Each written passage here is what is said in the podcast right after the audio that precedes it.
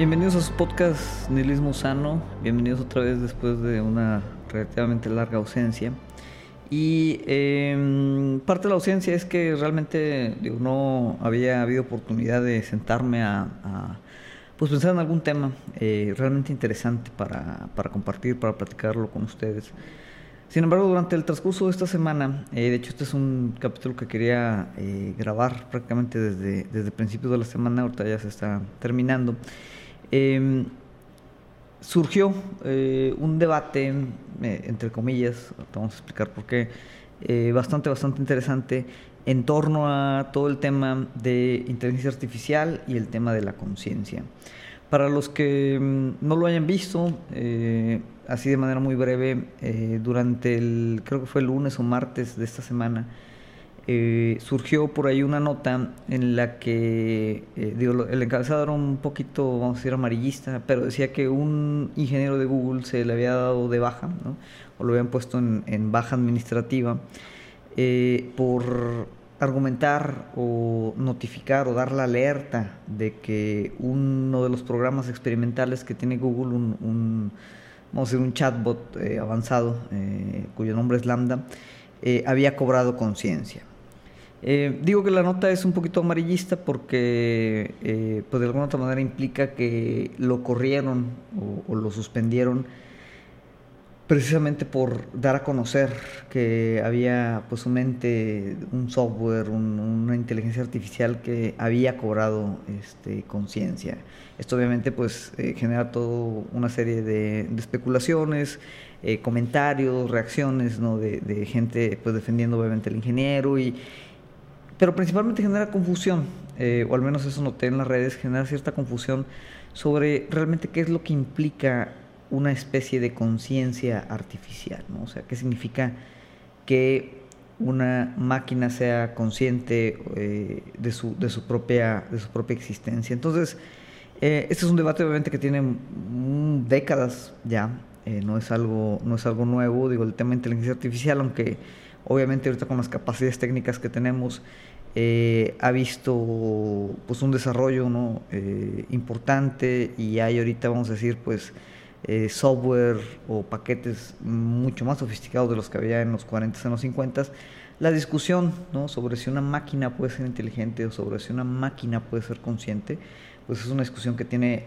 bastantes bastantes décadas ya y volviendo un poquito a esas discusiones a, a esos debates pues yo creo que podemos aclarar eh, o tratar de aclarar un poquito el panorama para pues todos aquellos que tal vez no sean ni expertos en temas de inteligencia artificial, ni expertos en temas de programación, ni, ni expertos en temas de ciencia computacional, y tampoco expertos tal vez en la parte de, la filosofía eh, que tiene que ver con todos estos debates. Entonces, eh, de entrada, ya haciendo un poquito la, la aclaración ahí en la nota, eh, pues este sujeto no fue suspendido por, vamos a decir, dar la alerta de que, de que Lambda era consciente, sino por el hecho simple y sencillo de que eh, compartió o dio a conocer cierta información que obviamente pues es información confidencial de Google, eh, siendo principalmente el caso del desarrollo de este, de este pues software, que, que al final es un software como hay muchos otros, como ha habido muchos otros, incluso hace muchos, muchos años, eh, el caso de Liza, por ahí se lo buscan, el Liza así con, con Z, que era también como una especie de, eh, programa que eh, un programa terapéutico que te terapeaba, tú le tecleabas como algunas preguntas y te respondía generalmente con otra pregunta, prácticamente reformulando casi casi lo mismo que tú le habías dicho, pero pero incluso mucha gente en ese entonces eh, se convencía de que realmente estaban hablando con una persona y no con un, con un software. Lambda es el mismo caso, no es un software que utiliza pues ahora sí todo el, el eh, cantidad de información que hay eh, en Google para pues básicamente estructurar, no de forma muy distinta a como tu teléfono cuando te autocorrige este, algunas palabras, pero vamos a decir a un nivel mucho más sofisticado, mucho más macro y pues el objetivo de ese software es básicamente eso, o sea, eh, el poder redactar y, responder oraciones eh, complejas, coherentes, congruentes y contextualmente relevantes a cualquier conversación que se esté dando. Entonces, bueno, suspenden este cuate. El cuate, junto con otros ingenieros, eh, habían estado conversando ¿no? con este software, tratando de, pues de alguna otra manera, eh, tratar de entender si el software era consciente. ¿no? Le hacen una serie de preguntas eh, de distintos, vamos a decir, grados de complejidad.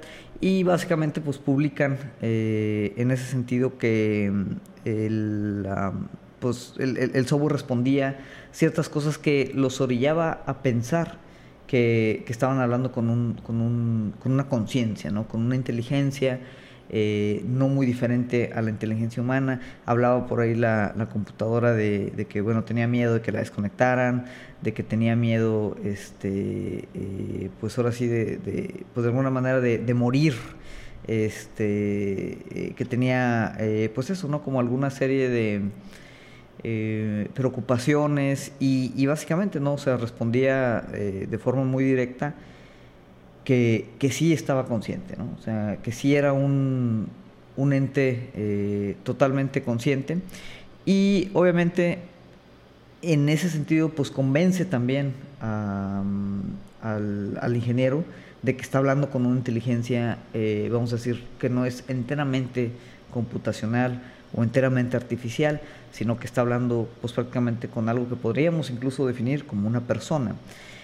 Y de alguna manera pues él siente, ¿no? Que tiene como que proteger, este, o empieza ahí pues una serie ya, vamos a hacer un poquito más de delirio, de, de, decir, oye, pues si realmente este software es un software consciente, que, que, que siente, que, que, sabe que existe, pues obviamente eh, lo que podría seguir de esa condición es tratar de proteger pues su, su misma conciencia, ¿no? O lo que implica su identidad, su personalidad, ¿no? Eh, y bueno, se hizo todo este debate. Em, mucha gente, eh, vamos a decir que pues reaccionó a la nota eh, comentando pues un poquito que era tal vez injusto que lo hubieran despedido y bueno ya dijimos toda esta confusión que realmente los pidieron no por la alerta sino por el hecho de compartir información confidencial pero em, pues yo creo que aquí entra entonces el, debate y eso es lo que quiero discutir más a profundidad de, qué implica o cómo podríamos saber que una máquina, cualquier tipo de máquina, en este caso un software, es genuinamente consciente. ¿no? O sea, cómo sabemos en un estilo así Terminator, Skynet, ¿no? que realmente la máquina cobró conciencia y que en ese sentido pues tiene, tiene una relación directa con el mundo como la tenemos tú, yo o, algunos otros animales, ¿no? Este, uno puede claramente decir, oye, pues el perro, eh, no sé qué tan a nivel reflexivo, pero claramente el perro sabe que existe, ¿no? Eh, una computadora eh, posiblemente no. Pero ¿cuál es esta diferencia? y yo creo que aquí vale la pena hacer una precisión ¿no? entre la distinción entre inteligencia y conciencia, ¿no? donde la inteligencia pues puede ser eh, tal vez la habilidad que tiene eh, incluso una inteligencia artificial, ¿no? como en este caso de resolver problemas prácticos, este, o, básicamente eso, ¿no? De, de, como exhibir cierta noción ¿no? de, inteligencia como la conocemos para pues, ciertos elementos funcionales o, prácticos. En ese sentido, eh, y por ello yo creo que el término inteligencia artificial es un término adecuado, sí hay, vamos a decir, inteligencias eh, artificiales. Ahora, la inteligencia no significa que haya una conciencia de por medio. La diferencia es eso, ¿no? Que en la conciencia es que está la máquina o quien sea que estamos diciendo que sea consciente, está precisamente consciente de su propia existencia. Entonces hay ya una, eh, un factor clave, ¿no? diferenciador, que es el tema de la subjetividad. Es decir, una entidad consciente lo que llamaríamos coloquialmente una mente, tiene que poseer pues una intencionalidad, ¿no? Es decir, eh, que tenga un, pues una especie de, deseos, ¿no? De, eh, intención, ¿no? De evolución, de, una postura, ¿no? Hacia el mundo en donde, donde está este, eh, interactuando y no simplemente una cuestión de representación simbólica como la mayoría de los programas, ¿no?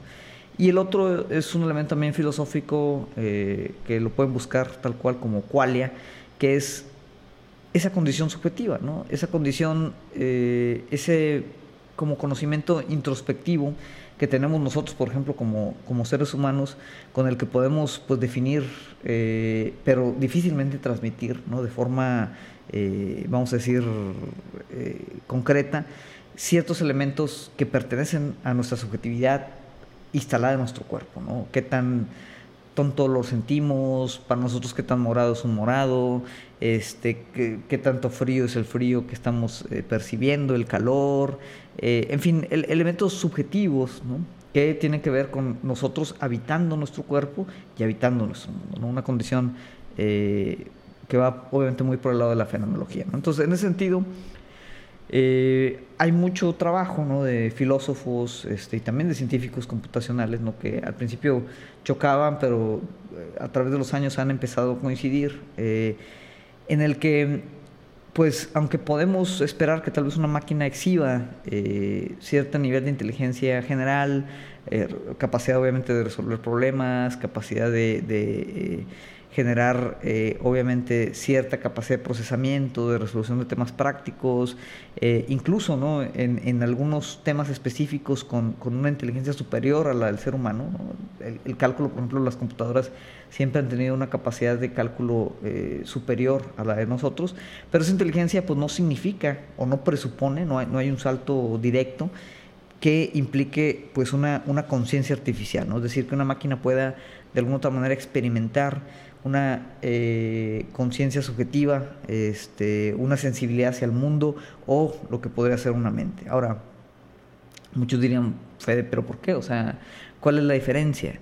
Em, hay un filósofo eh, analítico o de la tradición analítica eh, muy orientado en el tema de filosofía de la mente, que es John Searle, que en su momento él incluso fue quien acuñó esta distinción entre lo que podría llamarse inteligencia artificial suave inteligencia artificial fuerte, donde la inteligencia artificial fuerte podría referirse precisamente a esto, ¿no? desde, desde una inteligencia artificial o superinteligencia, como lo estamos describiendo, hasta incluso una conciencia artificial. ¿no? Entonces, la definición obviamente depende de eh, pues la distinción, por ejemplo, ya cuando llegamos a la parte de conciencia, si estamos hablando de que una, eh, un software, una computadora, una máquina cualquiera puede simular tener una mente o realmente tiene una mente. ¿no? Y esta distinción es importante, porque yo creo que lo que pasa con Lambda es básicamente eso, ¿no? que es, un software muy complejo, muy sofisticado, que de alguna otra manera da la impresión de que está pensando, de que es consciente, pero realmente está simulando esa conciencia a través de las estructuras del lenguaje que exhibe. ¿no? Eh, y se decía, bueno, ¿Cómo, podemos realmente eh, llegar a, o, concluir si una máquina puede ser o no este, eh, consciente? ¿no? Eh, ya que había, había, o todavía hay incluso teóricos ¿no? que suponen ¿no? que la mente humana pues no es muy diferente a la de una computadora, ¿no? es lo que le llaman como esta teoría computacional de la mente, en donde dice los estados mentales eh, son como estados computacionales eh, y los estados computacionales, eh, así formalmente dicen, pues son independientes de la implementación, es decir, no, no, o sea, el, software es el que determina el funcionamiento, el, hardware no es importante, ¿no? entonces puede ser nuestro cuerpo orgánico como otros cuerpos mecánicos, ¿no? donde, donde puede haber pues, estados mentales o estados computacionales, ¿no? Eh, en ese sentido, pues el cerebro es irrelevante, ¿no? Porque el cerebro sería el hardware, ¿no? Es el software lo que, lo que sería importante. Y en ese sentido, eh, pues con... Si, si eso, si, si, el hardware no es importante, pues un, un, ensayo o una prueba de Turing sería suficiente y conclusiva para determinar que, que algo tiene una mente o una conciencia, ¿no? La prueba de Turing, pues es esta prueba en donde, eh, de Alan Turing, ¿no? Este, eh, pues vamos a decir, este eh, precursor pionero en la parte de la computación. Y básicamente lo que él decía es, bueno, si alguien que está interactuando con una máquina no puede distinguir que esa máquina es una máquina y, vamos a decir que es engañado en pensar que es un humano, pues podríamos decir que está interactuando con una máquina que exhibe inteligencia, exhibe una mente y exhibe incluso pues, una posibilidad de conciencia. Em, sin embargo, esta mm, eh, teoría computacional de la mente eh, es, limitada y precisamente Searle, eh, con por ahí su experimento del cuarto chino, su experimento de pensamiento del cuarto chino, eh, trataba de, colocar o, tratar de definir si una computadora podría precisamente desarrollar una mente o una conciencia. ¿no? Em, ¿Qué es lo que implicaba este, mm, Este experimento, digo, el cuarto chino así muy de manera simple es, hay un cuarto, ¿no? Eh, con una rendija, eh, donde no sabemos qué hay adentro, y una persona al exterior del cuarto, una persona china, eh, pues vamos a decir que escribe ciertas palabras o ciertas frases en chino, no ciertas preguntas que le puede hacer al cuarto, las deposita ¿no? dentro del cuarto y eventualmente después de un rato el cuarto responde, ¿no? en chino también perfecto. Em, y básicamente decía, bueno, eh, si presuponemos que em, el cuarto chino es, es, una máquina, es un software, ¿no? Eh, que está siguiendo un programa, un programa que le dice y que obviamente está codificado y exactamente qué responder en chino dependiendo de qué es lo que le pregunten en chino.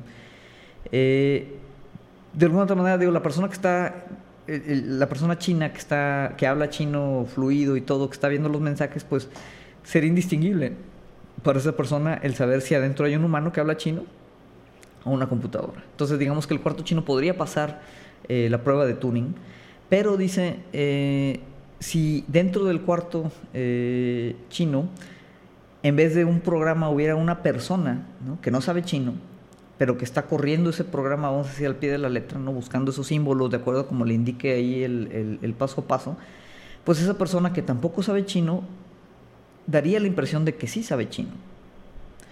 Pero eso no significa que la persona que esté ahí siguiendo ese programa entienda chino que sería análogo al software, ¿no? O sea, si hay un software que hace todo ese tema, no significa que el software entienda chino. ¿Qué es lo que está haciendo el software? Está simplemente manipulando elementos de sintaxis, ¿no? Está manipulando eh, un, un, programa, está manipulando símbolos y con eso da la impresión de que está hablando chino, da la impresión de que entiende chino, pero no entiende chino. Y lo mismo sería otra vez si estuviera una persona ahí que no sabe chino, pero sigue la estructura de ese programa, podría responder ¿no? con la misma fluidez y con la misma precisión ¿no? que lo hace el software, engañando a la persona que sí habla chino, pero la persona que está dentro del cuarto, simplemente siguiendo esa receta, realmente no sabe nada de chino. Entonces no es consciente, vamos a decir, o no, no puede generar o, o entender el significado real de lo que está manipulando, simplemente está haciendo una manipulación eh, simbólica de, esos, de esos caracteres. En ese sentido, Searle llegaba a la conclusión de que una inteligencia artificial fuerte, pues realmente es, es una eh, proposición eh, falsa. es decir, en, la proposición de si una computadora propiamente programada con las entradas correctas y las salidas correctas puede tener una mente en el mismo sentido en que un humano puede tener una mente, Searle decía no. Eh, no decía que tal vez no fuera posible hacer eso después, pero eh, sí concluía de alguna otra manera que eh, con el, experimento del cuarto chino que pues había evidencia muy fuerte de que el problema de la conciencia pues es prácticamente pues insoluble. ¿no? Este es uno de los, de los ejemplos. Searle obviamente no es el único que lo exploró. Eh, en su momento otro filósofo más del ala continental, eh, Hubert Dreyfus, eh, que escribió un libro por ahí que se llama ¿Qué es lo que no pueden hacer las computadoras? creo que en los 70s o en los 60s, no, no, no tengo bien el dato.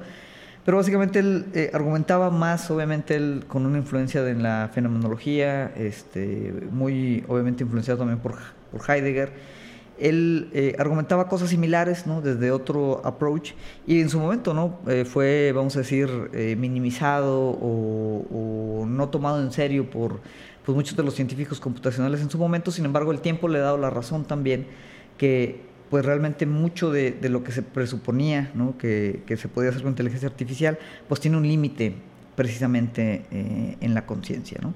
Y la diferencia es eso, ¿no? Que, un programa, aunque ya hay programas que tratan de ir más allá de la eh, manipulación de símbolos o de sintaxis, eh, pues de alguna otra manera operar más allá de eso, pues ya requiere que la computadora pudiera eh, derivar cierto significado de la experiencia consciente. Es decir, que la computadora otra vez pudiera realmente ser sensible al mundo en el que le rodea.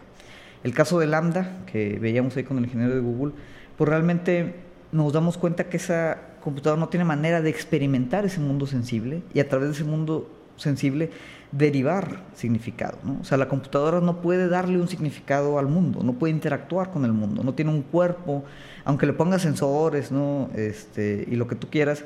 Al final, la computadora o la máquina, pues es un robot que está sensorizado, em, no está interpretando el mundo, no está dando significado, simplemente está siguiendo una serie de reglas, está siguiendo una serie de parámetros, está siguiendo una serie de entradas que le presuponen una salida, pero no, no está eh, dándole contexto al mundo, no está entendiéndose eh, la máquina como un ente en el mismo mundo y por lo mismo no está generando estructuras de significado sobre ese mundo. ¿no?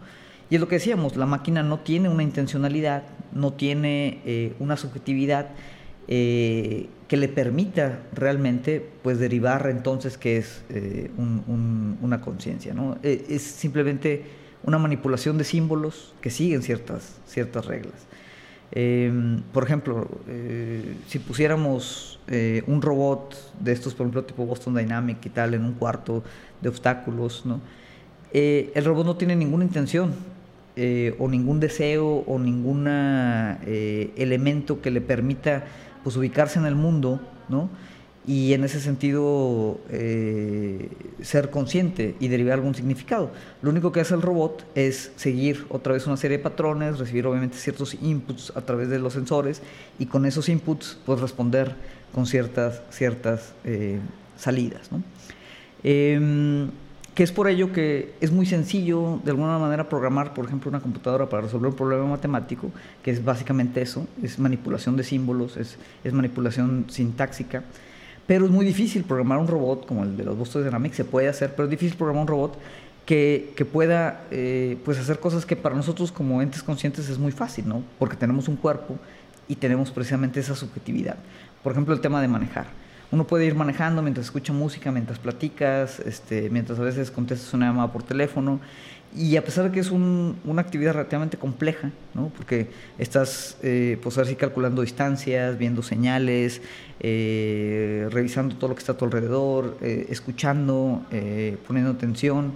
Entonces, en ese sentido, es una actividad relativamente compleja, pero para un humano es muy sencillo, ¿no? Y es tan sencillo que pues básicamente lo hacemos desde que somos este, muy, muy jóvenes y eso, podemos hacerlo sin estar 100% enfocados en esa eh, actividad. Eh, y a pesar de ser muy compleja, pues no nos resulta tan compleja. ¿Por qué? Porque no, no es una actividad otra vez que esté derivada de reglas. O sea, no es como que vamos y es de que, ah, si esto, el otro. Si esto, esto otro. Si esto pasa, excepción. O sea, simplemente nos estamos adaptando a lo que nuestra percepción nos está eh, dictaminando nuestro entorno. Em, y al mismo tiempo, pues tenemos esa subjetividad y podemos también cometer errores. Las máquinas, por ejemplo, no pueden cometer errores. No, hay, alguna manera en la que eh, una, un software eh, que simula inteligencia artificial como esta pueda generar un error. O sea, ¿Por qué? Porque no tiene una intencionalidad que le permitan generar un error. Simplemente sigue una regla tal cual como está programada. Eh, hablando otra vez sin cuestiones externas. Em, entonces, en ese sentido, eh, pues yo creo que es importante eh, entender esa diferenciación. O sea, no hay nada en la parte de manipulación simbólica, de reglas, de algoritmos, no hay nada ahí que pueda ligar o pueda crear un puente con la parte ya de conciencia. O sea, no, no, no hay nada que derive que con un elemento de manipulación sintáxica muy sofisticada, de repente la computadora pueda empezar a generar significado. Porque para generar significado otra vez implicaría que la, la máquina o la computadora de alguna otra manera tienen conciencia de su entorno en el mundo y ese conciencia en torno del mundo, dice Dreyfus, pues básicamente es solamente posible mediante un cuerpo que nosotros habitamos. Todavía está, vamos a decir, totalmente en el aire también cómo funciona nuestra conciencia, no es algo que esté resuelto. De forma que, eh, digo, cuando, cuando decimos que nosotros tenemos conciencia y una máquina no, no es que tampoco estemos tratando de poner ahí eh, alguna conclusión metafísica ¿no? de que hay algo eh, distinto, de que hay algún este, eh, una especie de alma o, algo distinto a la materialidad que nos dé esa capacidad de ser conscientes que la computadora no. O sea, no sabemos si realmente en el sustrato, ¿no? como le llamamos, existe algo que pueda hacer esa diferencia. La realidad es simplemente que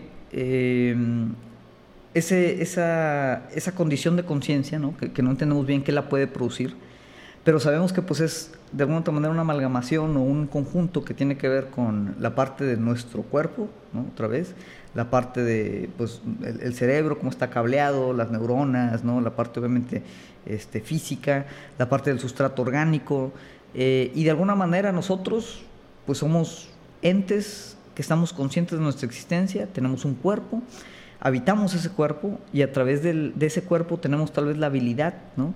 de operar el mundo y derivar significados de él, ¿no? generar contextos, eh, generar o crear significados, sin que haya una regla explícita de por medio. Podemos encontrarnos con algo que jamás nos hemos encontrado y de ahí deriva temas como tal vez el humor, ¿no? la creatividad y los mismos errores eh, que tienen que ver, pues otra vez que no, no, no estamos programados para reaccionar de cierta conciencia, tenemos distintos, sí, pero creamos un significado.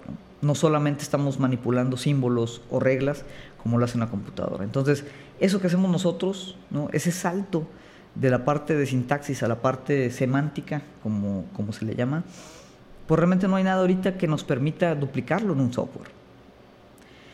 Y, aunque muchos dicen otra vez, ¿no? Que, que, es tal vez cuestión de tiempo que podamos hacerlo, ¿no? Este, que si sabemos, por ejemplo, exactamente qué hace una neurona, entonces sabemos exactamente qué hace el, cerebro, y en ese sentido podríamos copiar el cerebro como una reproducción de, neuronas, y en ese sentido producir conciencia artificial, pues no deriva directamente, ¿no? Porque de entrada, pues hay una indeterminación de que no sabemos qué es lo que produce esa conciencia dentro de nuestro mismo esquema orgánico, ¿no?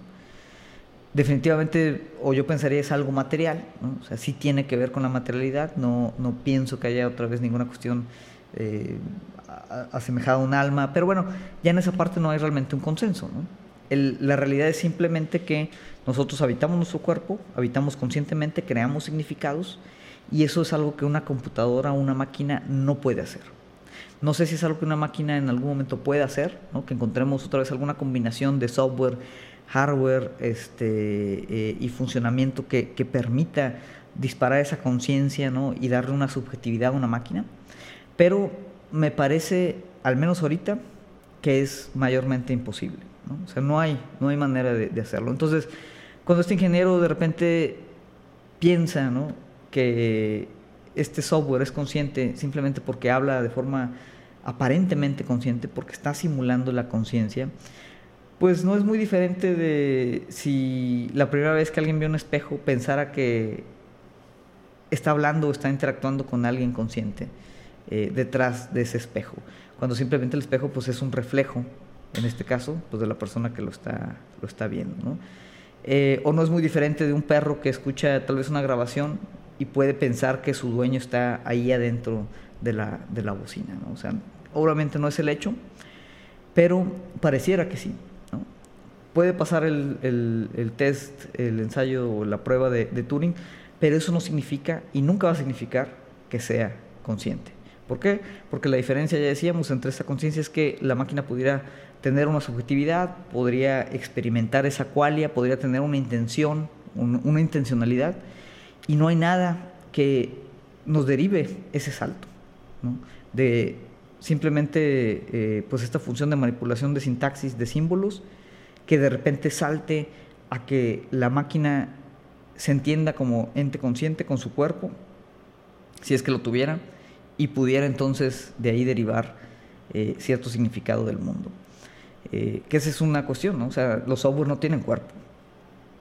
Entonces, obviamente esto es una hiper mega simplificación, eh, pero si les interesa el tema, si quieren realmente entenderlo un poco más, pues yo les diría que, eh, pues otra vez, no lean, pueden, pueden buscar eh, eh, las lecturas de John Searle, pueden buscar las lecturas de Hubert Dreyfus, pero hay muchos, vamos a decir, este, pues artículos actuales, ¿no? y otra vez, este es un consenso incluso, no, no solo a nivel filosófico, Esto ya es un consenso prácticamente a nivel de todos los especialistas en inteligencia artificial. Una inteligencia artificial no puede cobrar conciencia. O sea, no, no, hay nada que indique que pueda cobrar conciencia, que pueda cobrar subjetividad. Eh, no hay ahorita nada que nos permita hacer eso y posiblemente no haya nada que nos permita más adelante hacerlo. Ahorita es imposible que una inteligencia artificial se vuelva consciente por todas estas particularidades que estamos ahí este, manejando. Obviamente hay objeciones, ¿no? No, no es un caso rotundamente cerrado, pero como les digo, el, en general eh, está sobreentendido que no es posible hacer ese salto de inteligencia artificial a conciencia eh, artificial. Eh, de alguna otra manera que es, es, la diferencia ¿no? entre simular tener una mente y realmente tenerla. Eh, tú puedes tener una simulación muy eh, sofisticada de lo que tú quieras, ¿no? del crecimiento de una ciudad, de cómo opera una planta de producción, de cómo se realiza eh, un corte de acero. decía el mismo Cero, ¿no? o sea, tú puedes este, simular en una computadora la digestión ¿no? de un pedazo de pizza, pero eso no significa que en esa simulación algo se esté digiriendo.